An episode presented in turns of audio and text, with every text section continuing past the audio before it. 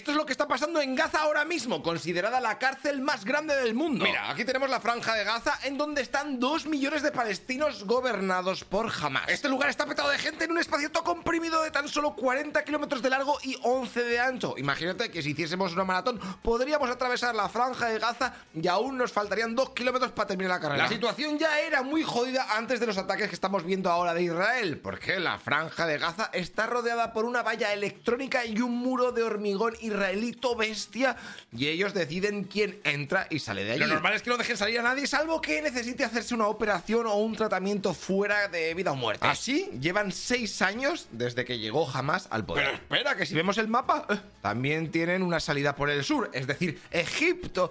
Lo que pasa es que todos los pasos están cerrados menos el de Rafah, el cual ayer fue atacado por Israel y apenas sirve para poder meter algunos suministros, pero no para que los palestinos puedan huir de su territorio, porque Egipto ha dicho que no está en condiciones de que llegue semejante oleada de refugiados. Eso sí, ahora mismo Estados Unidos está intentando convencerle para que abra las puertas y que así se vacíe la franja de Gaza un poquito, algo que vendría de perlas a Israel para que la invasión sea más sencilla. Date cuenta, si quieres, cuando te aburras mis Google Maps, que aquella zona es todo desierto, o sea que o se organiza bien o puede ser otro desastre humanitario de la leche. Y esta zona seguro que te suena porque jamás tiene túneles ¿eh? para introducir armamento de extranjis desde Egipto a la franja de Gaza. Ok, pues entonces que la gente de la franja de Gaza coja barcos y se vaya por el mar, coño, que tienen playa. Pues tampoco pueden, ya que Israel tiene restringida su zona entre 11 y 22 kilómetros del mar, ¿sabes? Como salgas un poquito más, te consideran objetivo y puedes ser destruido. ¿Y por aire qué? ¿No tienen aeropuerto? Pues tenían dos. El de Gaza, que lo abandonaron y ahora hay casas encima, o sea que no lo pueden usar. Y el internacional, que lo destruyeron los israelíes en 2001.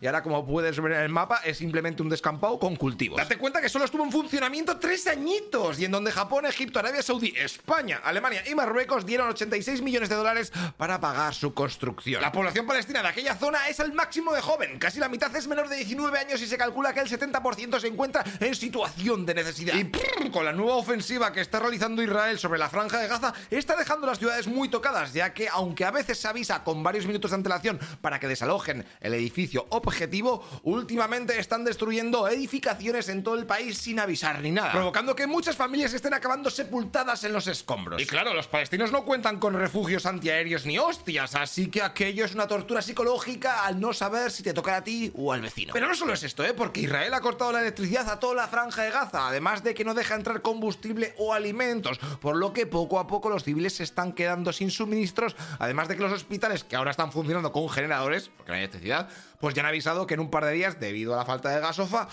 se quedarán sin energía. Como último dato, tienes que tener en cuenta que la población de allí está tan acostumbrada a la guerra, a sufrir ataques y ver morir a conocidos, que para algunos el valor que tiene una vida no es lo mismo que el que podamos tener tú y yo. O sea que conviven con la muerte. Pero, hey, ¿eh? que esto no significa que esté justificando nada. Que ya te veo venir en los comentarios. Pero solamente para que lo sepas. Hey, una cosa, tú que estás escuchando este podcast, te recuerdo que todo esto está subido en nuestro canal de YouTube, ¿eh? Noticias Ilustradas.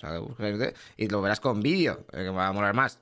Aunque si tienes que trabajar y lo quieres en podcast, pues en audio, pues así está bien. Pero bueno, así vienes y me ayudas un poquito. O en, metes una mano con Patreon, ¿eh? que todo esto es un pateo de la leche y ya sabes que la cosa está muy mala. Bueno, haz lo que veas. Nos vemos en el siguiente capítulo. Hasta luego, loco Pixas.